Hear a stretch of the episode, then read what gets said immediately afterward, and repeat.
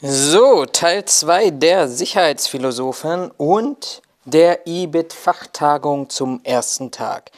Vorneweg, wenn ihr hier als erstes reinhört, weil es in eurer Playliste irgendwie oben angezeigt wird, dann pausiert bitte an dieser Stelle und schaut euch oder beziehungsweise hört euch, weil es ja exklusiv auf den Podcast-Kanälen bei uns, hört euch bitte zunächst erst einmal die erste Folge von heute Mittag an. Nach der Mittagspause sind wir auch tatsächlich gleich eingestiegen und zwar weiter in dem Themenfeld, in das, in das Thema Lehren aus der Frage zu der ähm, Erkenntnissen aus dem Unglück der Love Parade in Duisburg. Und ich habe vorhin schon mal angedeutet, was ein relevantes und wichtiges Thema an dieser Stelle gewesen war, war das Thema der Bemessung der Durchgänge der Vereinzelungsanlagen und die Fragestellung, wie viele Menschen passen so durch einen Durchlauf bzw. können in einer Zeit X kontrolliert und abgearbeitet werden. Und der Gutachter Professor, ach, jetzt muss ich nochmal an seinen Namen gucken, was relativ unangenehm ist, Gerlach, Professor Gerlach, schaute sich an die Literaturrecherche und stellte fest, dass es in den deutschen Regelwerken und Handbüchern keine Hinweise gibt, wie viele Personen eigentlich pro, ich sag mal, Kontrollstelle tatsächlich kontrolliert werden können. Es gibt aber einen Hinweis, nämlich in Großbritannien in einem ähm, Handbuch tatsächlich, und da wird davon gesprochen, dass äh, die Durchlaufquote 660 Personen je Stunde je Durchgang ist. Und vorneweg muss man sich natürlich fragen nach der realistischen und auch praktischen Anwendung 660 Personen einfach so als Festwert definiert, stellt natürlich die Frage danach, eigentlich ähm, hängt das nicht vielleicht ein bisschen auch davon ab, wie und was kontrolliert werden soll? Und stellen wir uns jetzt einfach nur noch mal klassisch im Fußball vor, dass neben dem Ticket und dem Bodycheck auch ähm, jetzt der Impfpass und der Nachweis kontrolliert werden soll. Und alleine dadurch, dass ein weiterer Kontrollparameter hinzugekommen ist, ähm, werden höchstwahrscheinlich je Durchgang weniger als 660 Personen ähm, kontrolliert werden. In dem ganz, ganz konkreten Fall hat man angenommen und hat er angenommen und hat gesagt, naja, wir haben insgesamt 50.000 Besucher, die sich möglicherweise in einem sehr zyklischen Umlauf ähm, durch die Kontrollstellen bewegen. Ähm, wenn ich diese 50.000 Besucher nehme, geteilt durch 600 Personen je Stunde, je Durchgang, dann käme ich irgendwann auf das Ergebnis, dass ich eigentlich 76 Durchgänge benötige, um diesen Personendurchlauf zu haben. Geplant waren aber nach dem Konzept, und wir hatten ja vorhin schon mal gesagt, ähm, eigentlich hätte es nicht genehmigt werden dürfen, 64 und in Betrieb waren 32 Durchgänge. Also vollkommen unterdimensioniert. Ähm, wenn man einfach sagt, okay, uns interessiert an dieser Stelle nicht die realistische Frage nach den 660, sondern wir nehmen uns einfach eine anerkannte Regel zu diesem Zeitpunkt noch aus der Europäischen Union. Aber ähm, selbst wenn man das dann hochschrauben würde und sagen würde, okay, wir halbieren das 330 Personen, die Zahlen wären immer, immer schlimmer. Aus recht praktischen Versuchen hat man dann festgestellt, dass man gesagt hat, naja, es gibt möglicherweise, je natürlich, wie gesagt, nach dem Parameter, nach dem Umfang der Kontrollen, ähm, kann man sagen, aus, aus ganz praktischen Feldversuchen, naja, je Person 7 bis 30 Sekunden eine Kontrolle. Und das lässt natürlich ein sehr, sehr großes Spektrum offen, nämlich die Frage, ähm, dass ja dann nur 120 bis maximal 500 Personen je Stunde durchlaufen würden oder könnten. Und das würde bedeuten, dass es noch einmal drastisch, drastisch unterdimensionierter war. Ein grundsätzliches Problem mit ähm, dieser Personenanzahl gab es noch an einem anderen Punkt, nämlich grundsätzlich hätte man wohl erwartet, teilweise vielleicht auch hinter vorgehaltener Hand, dass man 480.000 Personen über den Tag ähm, als Besucher empfangen möchte. Die Genehmigung war ausgestellt für 250.000 Personen. Die Love Parade ein rechter Umlauf auch gewesen. Die ersten kommen, die ersten gehen wieder. Aber die Veranstaltungsfläche, alles in allem, nur geeignet für im Nachhinein festgestellt 50.000 Personen. Ja, es gab auch eine ähm, Frage dann aus dem Publikum, sag mal, gibt es da nicht irgendeinen einzigen Punkt, der vielleicht auch äh, fachlich vielleicht positiv zu bewerten ist? Und den gab es tatsächlich die Hauptbahnhofsituation, die Teilung der Richtung, ankommende Züge in die Richtung, äh, ganz klar getrennt vom Bahnhof, die unterschiedlichen Gleise bezogen auf die Fahrtrichtung, die Barriere dazwischen und die beiden Einlasspunkte Ost und West, also in der Stadt alles funktioniert, vermutlich auch daran gelegen, dass man im Bochum den Schwerpunkt bzw. die Ablehnung der Veranstaltung aufgrund der Situation am Hauptbahnhof hatte und wer so ein bisschen die Struktur sich ähm, vor Augen führt, dann wird für dieses Konzept am Hauptbahnhof definitiv oder sehr wahrscheinlich nicht der Veranstalter der Love Parade Duisburg verantwortlich gewesen sein, sondern da haben wir ganz andere Player aus einem sehr professionellen Sicherheitsbereich. Nach den Ausführungen von Professor Gerlach und der Fragerunde schloss sich an, nämlich ähm, die Analyse oder die erste Analyse, muss man dazu sagen, der Zeugenaussagen der Love Parade von Frau Dr. Anna Sieben mit dem Ziel und der Fragestellung, die Perspektive von Menschen in so einer Menschenmenge einzunehmen. Und hier stand im Vordergrund eine interdisziplinäre Forschungsfrage aus unterschiedlichen Teilbereichen oder steht immer noch, weil es nicht abgeschlossen ist. Was passiert eigentlich mit Einzelpersonen in der Menge, sowohl psychologisch als auch physikalisch? Ausgang für diese Analysen und die Durchführung dieser Analysen ähm, waren Zeugenaussagen. Und zwar muss man tatsächlich dazu sagen, die im Nachhinein keine standardisierten Fragebögen sondern vielmehr die Protokolle, die einem zur Verfügung gestellt waren oder der Forschungsgruppe zur Verfügung gestellt waren, ähm, aus Zeugenaussagen von den unterschiedlichsten Ermittlern, Staatsanwälten oder vor Gericht. Ähm, man hatte dort vorgefiltert bei diesen Zeugenaussagen, und zwar nur Besucher im Bereich der unteren Rampe in der Uhrzeit zwischen 15 und 17 Uhr, also dem Zeitpunkt, wo tatsächlich dieses tragische Ereignis stattgefunden hat. Und man hat eine erste Zufallsauswahl gemacht, nämlich ähm, eine Auswahl von 100 Zeugenaussagen von insgesamt 900, die man dann möglicherweise auch langfristig analysieren möchte. Und man hat eine quantitative Inhaltsanalyse gemacht, das heißt, man hat versucht auch die Fragestellung entsprechend anzupassen bzw. die Antworten auch zuzuordnen. Vier Themen stehen in dieser Forschungsfrage im Vordergrund und zwar, was passiert eigentlich in Körpern von Menschen, die sich in so einer Menschenmenge befinden. Welche Handlungen von Menschen in der Situation sind zu erkennen, welche Emotionen und Stimmung? Und viertens, welche kollektiven Dynamiken sind festzustellen? Und die nachführenden Ausführungen zu den jeweiligen Themenschwerpunkten beziehen sich auf eine abfallende Häufigkeit. Also die Aspekte, die ich zuerst gleich nenne, die sind dann auch in dieser Forschungsfrage tatsächlich auch als erstes oder am häufigsten von den Zeugen angegeben worden. Beginnen wir mal mit der Fragestellung der rein physikalisch-medizinischen äh, vielleicht auch psychologischen Fragestellung, nämlich was passiert denn eigentlich in den Körper von Menschen, die sich in so einer Situation befinden.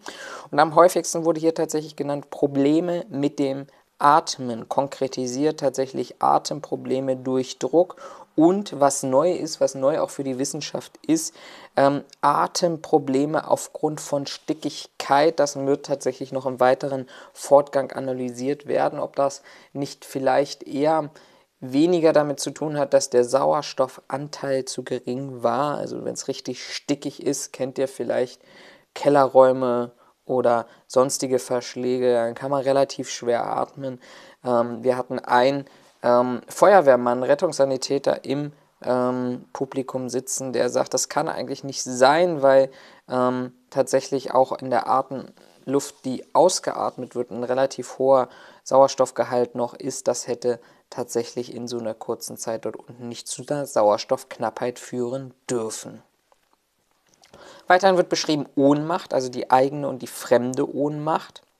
Und ähm, daraus abgeleitet, dass Ohnmacht häufig zu Stürzen führt, vor allem wenn in den Wellenbewegungen dann Lücken entstehen und die Menschen da hineinfallen, aber auch so zu Boden fallen und dann tatsächlich leider, das werden wir später nochmal hören, ähm, sich auch wirklich in Teilen sehr schwer verletzen.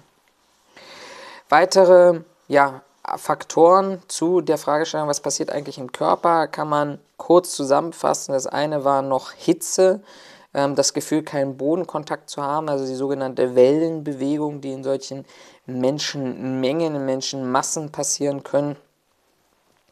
Bei beiden Schuhe, Schuhe verloren, Bewegungsunfähigkeit, Füße, Beine irgendwie eingequetscht, man hat wird von Fremden draufgetreten, Arme keine Kontrolle über die eigenen Arme, Gliedmaßen und die dann auch beim Nachbarn teilweise im Gesicht zu spüren. Wie reagieren denn Menschen in solchen Situationen? Und dort war ganz spannend, die Gruppendynamik zu beobachten, nämlich festzustellen, dass die Treppe und Mast für diejenigen, die das noch nicht vor Augen haben, es gibt unzählige gute Dokumentationen dazu, aber vielleicht kennt der ein oder andere die Bilder, wie die Menschen über die Treppe oder diese, diese kleine Treppe und den großen Mast geklettert sind.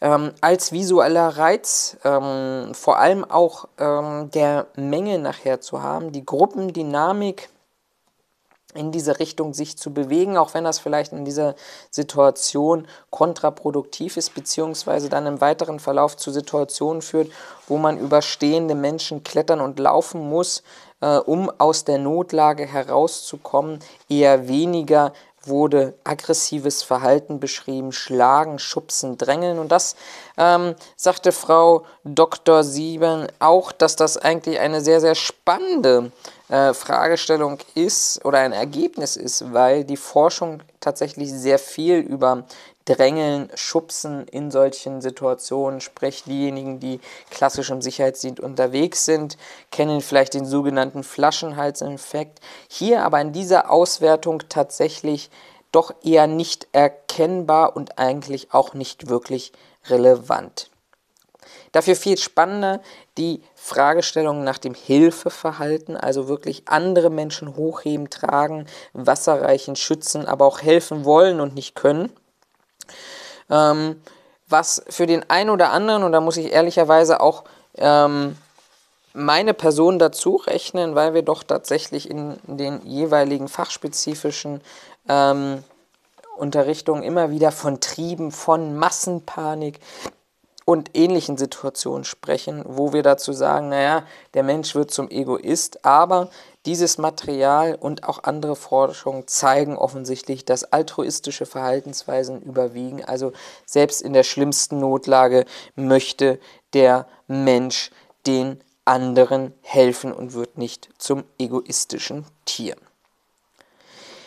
welche Stimmungen, welche Emotionen können wahrgenommen werden und ähm, für viele auch tatsächlich ein Trigger gewesen, nämlich die Hilferufe äh, und Schreie von Menschen, die sich nicht aus dieser Situation hinaus oder heraus befreien können, dein inneres Gefühl von Panik, ohne tatsächlich eine klassische Panikreaktion zu zeigen, Todesangst oder Ängste im Allgemeinen, die auch hier ein recht interessantes Feld darlegen, denn sie sind sehr konkret und vor allem auch detaillierte Vorstellungen, wovor man eigentlich Angst hat. Eine Zeugin hat beschrieben, dass sie nicht mehr lebend aus dem Tunnel kommen könnte.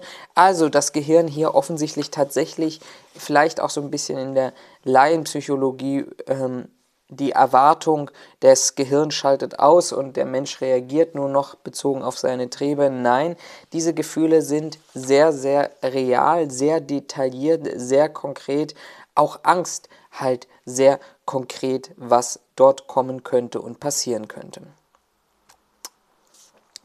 ja, so ein bisschen diese alltägliche Vorstellung von Panik und Massenpanik existiert nicht, existierte auch nicht bei diesem ähm, Beispiel, nämlich, ähm, dass die Auseinandersetzung ähm, und die gegenseitige Unterstützung in so einer Situation, also die Wahrnehmung, dass andere Hilfe benötigen, ähm, die ist tatsächlich weniger, ähm, dass das irrational oder egoistisches Verhalten dann auftritt. Ähm, in Teilen, aber das vermutlich auch in einem Kontext, dass das nicht alle wirklich wahrgenommen haben, wie dramatisch die Situation ist, wurde auch Partystimmung beschrieben.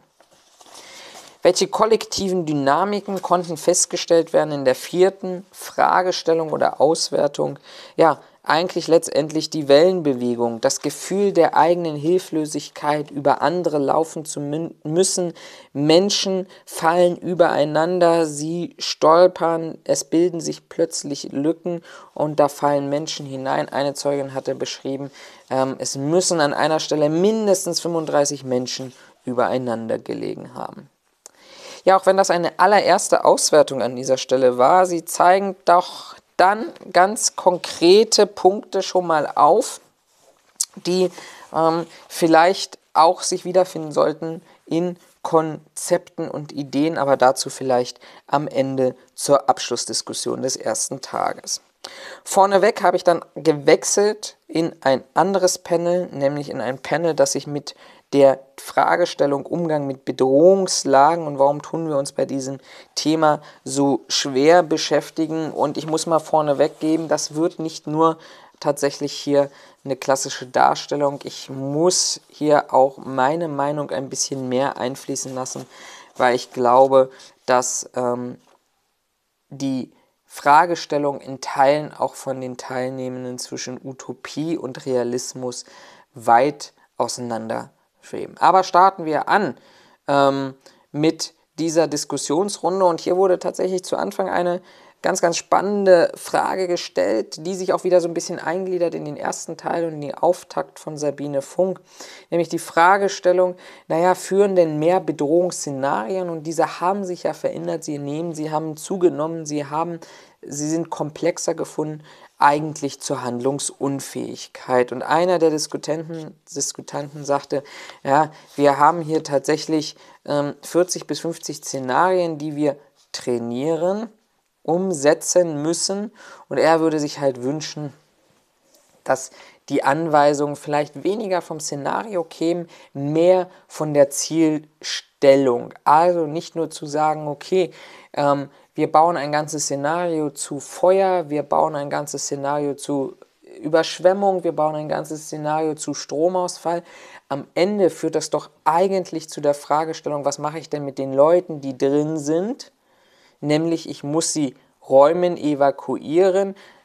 Klammer auf, auch das eine Anmerkung für ihn, warum muss ich denn überhaupt für operative Anweisungen so eine konkrete Unterscheidung machen? Für das Sicherheitspersonal ist das nicht für die im Ergebnis das gleiche, Klammer zu.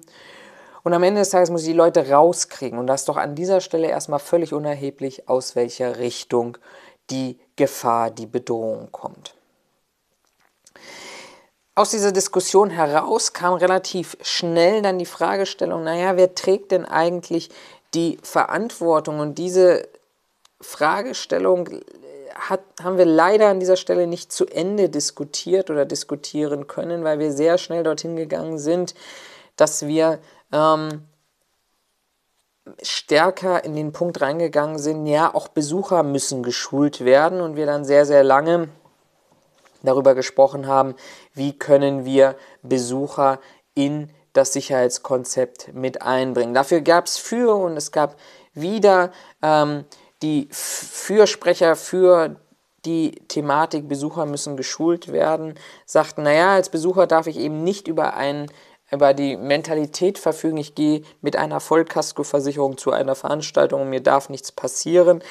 Ähm, ich muss grundlegende Aspekte, es wurden Themen diskutiert, wie das hinten auf der Eintrittskarte tatsächlich auch ja, Hinweise sind. Ich tue mir tatsächlich damit etwas schwer, weil ich mir denke, überall wird auf die allgemeinen Geschäftsbedingungen verwiesen, äh, auf Taschengröße und ähnliches. Und wenn ich dann noch an meine operative Zeit denke, die Diskussionen, die wir dort jeweils und regelmäßig hatten, ähm, dass, dass der Besucher sei, aber ich wusste doch gar nicht, dass das nur eine A4-Tasche sein darf, dass ich keine Glasflasche mit reinnehmen kann, habe ich so meine Schwierigkeiten hier tatsächlich zu sagen, dass wir den Besucher schulen können. Die Gegensprecher, also die, die die Kontraposition eingenommen haben, die sagten tatsächlich einen ganz, ganz ähm, spannenden Punkt, den man wahrscheinlich nochmal deutlich intensiver rechtlich bewerten muss, nämlich die das Argument, wenn ich Verhaltenstraining anbiete, und da sind unterschiedliche Aspekte genannt worden, auch im Einzelhandel und seitens der Polizei und warum sich die Polizei für privatwirtschaftliche Unternehmen so schwer tun, ähm, führt das zu einer gewissen Haftung. Und deshalb tut sich halt die Polizei so schwer. Und deshalb sollten wir sehr, sehr wohl überlegen, wie weit wir dieses Verhaltenstraining tatsächlich ähm, für Sicherheitskräfte ähm, entwickeln äh, nicht für Besucher, Entschuldigung, für Besucher entwickeln müssen. Ja, die, die ein bisschen so eine Diskussion sind wir dann eingestiegen, aber nicht sehr umfangreich. Ähm, die Bevölkerung muss Handlungsanweisungen können, um zu handeln. Wir sind teilweise ganz weit in die Geschichte hineingegangen, zurückgegangen in Zeiten des Kalten Krieges, wo doch den Schülern bzw. der Bevölkerung im Fernsehen erzählt wurde, was tun sie beim Atombombenangriff, äh, Nepperschlepper, Bauernfänger als Beispiel dafür, wie verhalte ich mich gegen Kriminelle oder wie würden Kriminelle vorgehen. Ähm, und derjenige, der das Argument angebracht hat, der sagte, ja, das ist ähm, in der Wirksamkeit bewiesen. Ähm, ein wichtiger Punkt an dieser Stelle, die, der tatsächlich auch nochmal eine eine ganz andere Sichtweise aufgeworfen hat, war ähm, die Fragestellung, die vielleicht im ersten Zusammenhang damit nichts zu tun hat, aber ich finde sie dennoch interessant und spannend, nämlich es wurde gefragt, wie viel investiert man denn eigentlich beim Neukauf eines Autos in die Sicherheit. Die Schutzmechanismen, die existieren, die ich kaufe, ähm, sind die tatsächlich für mich? Ist die Haftpflichtversicherung tatsächlich gedacht für mich als Autofahrer oder nicht primär auch gedacht damit, dass der andere an seinen Schadensersatz ähm, kommt, an sein Geld oder an sein Schmerzensgeld? Und das ist nochmal wiederum leider sehr ausgeführt worden an dieser Stelle mit Beispielen aus dem Straßenverkehr, wo dann äh, mutmaßlich nach dem dritten Verkehrsunfall Ampeln, Straßenzüge umgebaut werden müssen äh, und das relativ schnell. Das Beispiel kann meines Erachtens nicht aus Berlin kommen, wenn ich hier denke und sehe, was sich hier in der Stadt tatsächlich verändert hat. Ja, es drehte sich auch ganz viel um dieses Thema Flüchten, Verstecken, Melden. Ähm, äh, ein, ein Prinzip, das sich tatsächlich aus dem ähm, Erfahrungen, Amokläufen und Terroranschlägen ähm, tatsächlich ja durchgesetzt hat, beziehungsweise nein, man muss es eigentlich anders sagen, jetzt in Deutschland umsetzt, während, das habe ich vor anderthalb Jahren, glaube ich, gelesen, ähm, während die Briten, von denen mutmaßlich, ich meine, dieses Modell entwickelt wurde, ähm, inzwischen davon zurückgehen, weil sie sagen, Anschläge, bestehende Anschläge, äh, stattgefundene Anschläge ähm, haben tatsächlich geführt und hier sehr deutlich der Anschlag, glaube ich, auf der ähm, London Bridge, also jedenfalls Anschlag auf einer Brücke in äh, London, hat dazu geführt, dass die Leute so gut trainiert waren, dass sie sich so extrem gut versteckt haben, dass sie ähm, vor allem diejenigen, die schwer verletzt waren, durch den Anschlag sich nicht mehr melden konnten, ähm, nicht mehr gefunden werden konnte von den Rechnungskräften. Und dort ja, ähm, tatsächlich verstarben. Und jetzt, ich gucke das nochmal nach, in der nächsten Podcast-Folge können wir das gerne nochmal aufbereiten, aber ich bin sehr sicher, dass die Metropolitan Police von diesem Konzept jetzt Abstand genommen hat.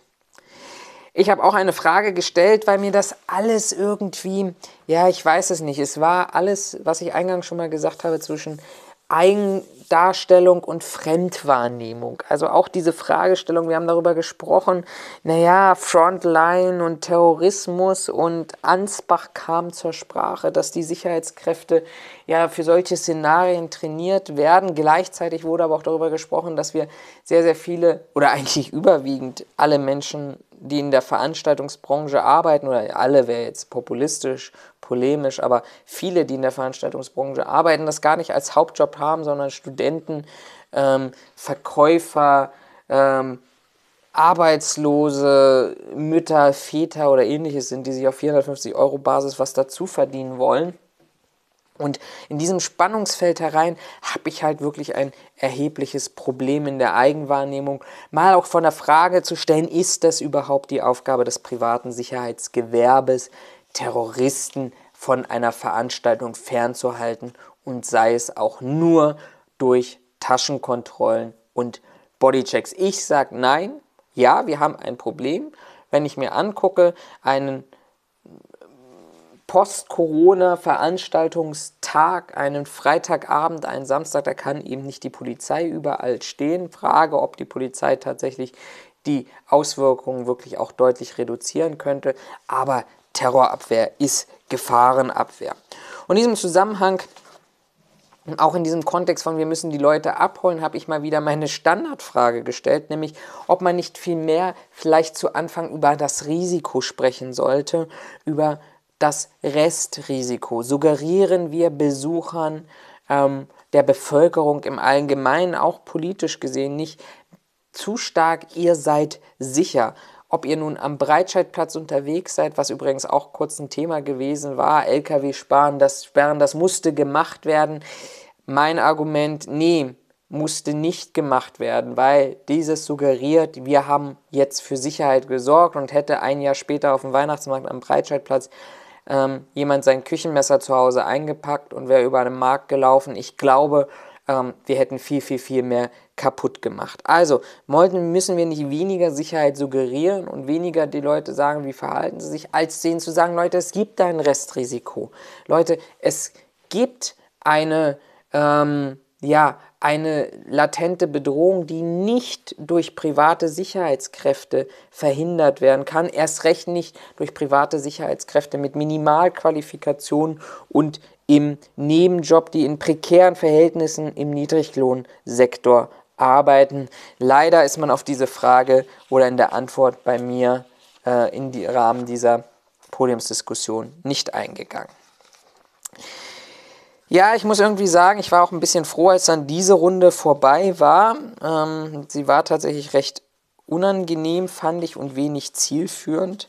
Ähm, wir sind dann in der Abschlussdiskussion gegangen und tatsächlich der letzte Part dieser ähm, Fachtagung mit der Fragestellung, naja, Vergangenheit und Zukunft, was machen wir eigentlich jetzt mit den Erkenntnissen und was machen wir mit dem Wissen?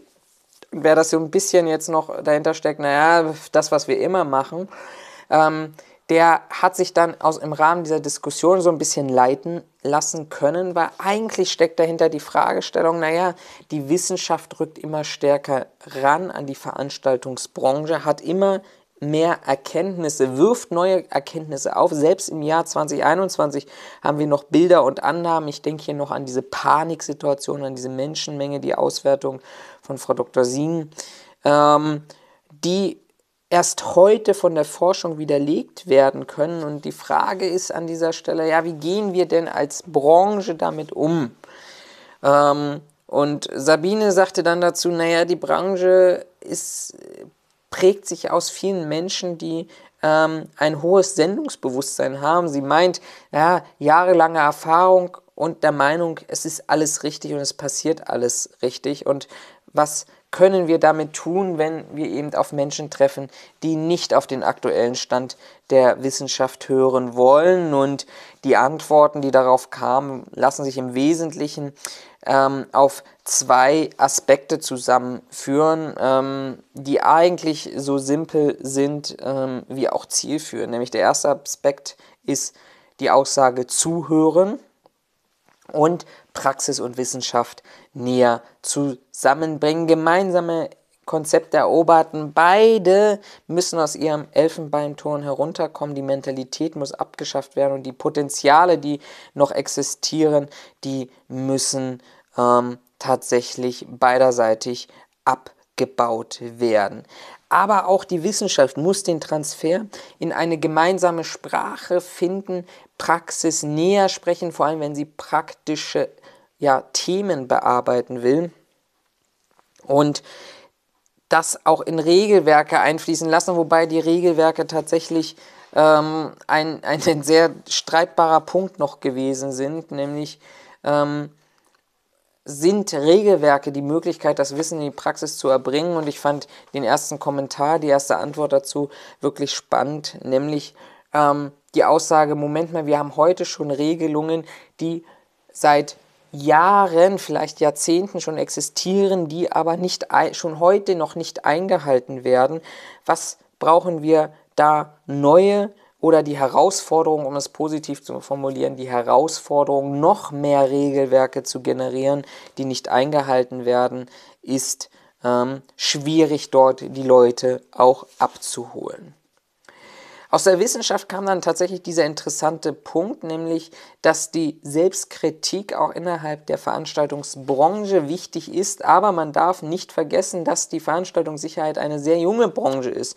Und wenn man sich allein anschaut, was seit der Love Parade, also seit den letzten elf Jahren passiert ist, dann muss man auch ein positives Bild malen. Und dieses positive Bild heißt auch, es passiert eine ganze Menge. Und man darf nicht erwarten, hier tatsächlich ähm, ja, die großen und schnellen Erfolge abzubilden. Wir sind dann noch ein bisschen abgedriftet, nämlich in die Fragestellung, wie hoch ist denn eigentlich die Bereitschaft, sich selbst weiterzubilden? Ähm, die Antwort pendelte irgendwie zwischen, naja, welches Eigeninteresse hat denn der jeweilige Verantwortliche, wie viel Zeit hat er denn dazu zur Verfügung und dann abschließend die Frage, naja, wie viel kostet es ihn? Ähm, und ein Beispiel, nämlich der Christopher Street Day, ähm, der hauptsächlich von Ehrenamtlichen organisiert wird, ähm, ist tatsächlich, war oder war ein Beispiel dafür, dass das tatsächlich diese Parameter, vor allem Zeit und Geld, hier eine Rolle spielen, wenn die Tätigkeit ehrenamtlich sind. Tatsächlich möchte ich abschließen mal mit einem kleinen Denkanstoß, was sich ja unser Podcast hier auch ähm, auf die Fahnen geschrieben hat.